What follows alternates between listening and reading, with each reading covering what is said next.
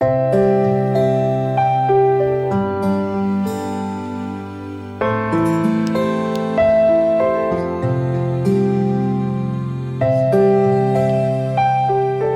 兄姐妹平安，今天我们要读的经文是马太福音第五章二十七到三十二节。你们听见有话说不可奸淫，只是我告诉你们，凡看见妇女就动淫念的，这人心里已经与他犯奸淫了。若是你的右眼叫你跌倒，就刨出来丢掉，宁可失去白体中的一体，不叫全身丢在地狱里。若是你的右手叫你跌倒，就砍下来丢掉，宁可失去白体中的一体，不叫全身下入地狱。又有话说：人若休妻，就当给他休书。只是我告诉你们，凡休妻的，若不是为着淫乱的缘故，就是叫他做淫妇了。人若娶这被休的妇人，也是犯奸淫了。耶稣在上一段经文。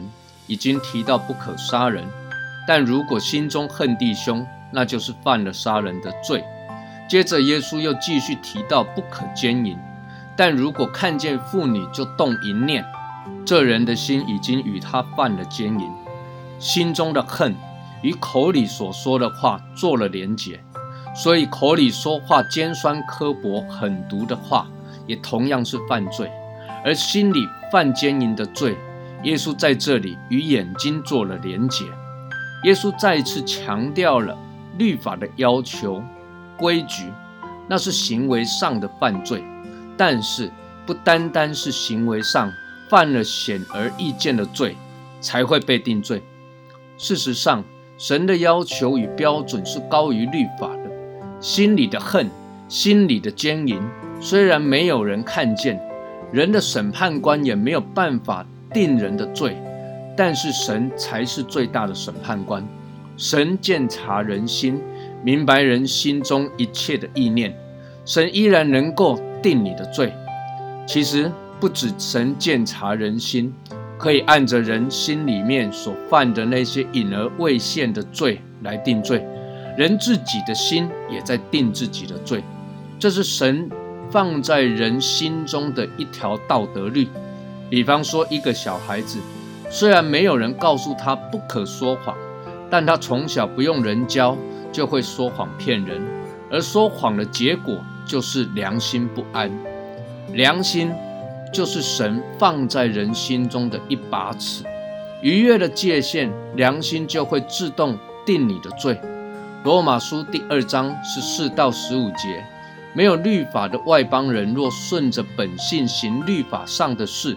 他们虽然没有律法，自己就是自己的律法，这是显出律法的功用刻在他们心里。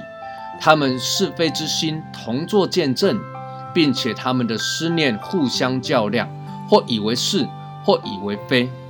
保罗在这段经文中就很清楚的把人的道德律、良心的责备、谴责讲得很清楚。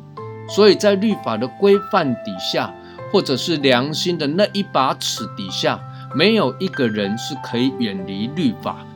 因此，耶稣说了一个比较极端的方式来预防人可能的犯罪，那就是：若是你的右眼叫你跌倒，就刨出来，宁可丢掉；若是你的右手叫你跌倒，宁可砍下来。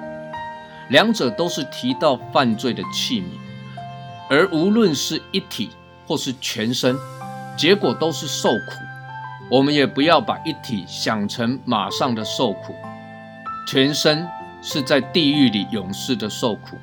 事实上，婚外情、外遇、对配偶不忠，犯了这些奸淫的罪，不用等到永世的地狱火湖才受苦，其实就在当下的每一天，就都已经是如同活在地狱之中，活在痛苦之下，家庭。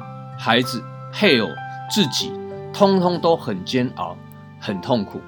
亲爱的弟兄姐妹，耶稣这样子说，其实是要提醒我们，不要容许罪在我们身上作王，不要对罪有一丝的妥协。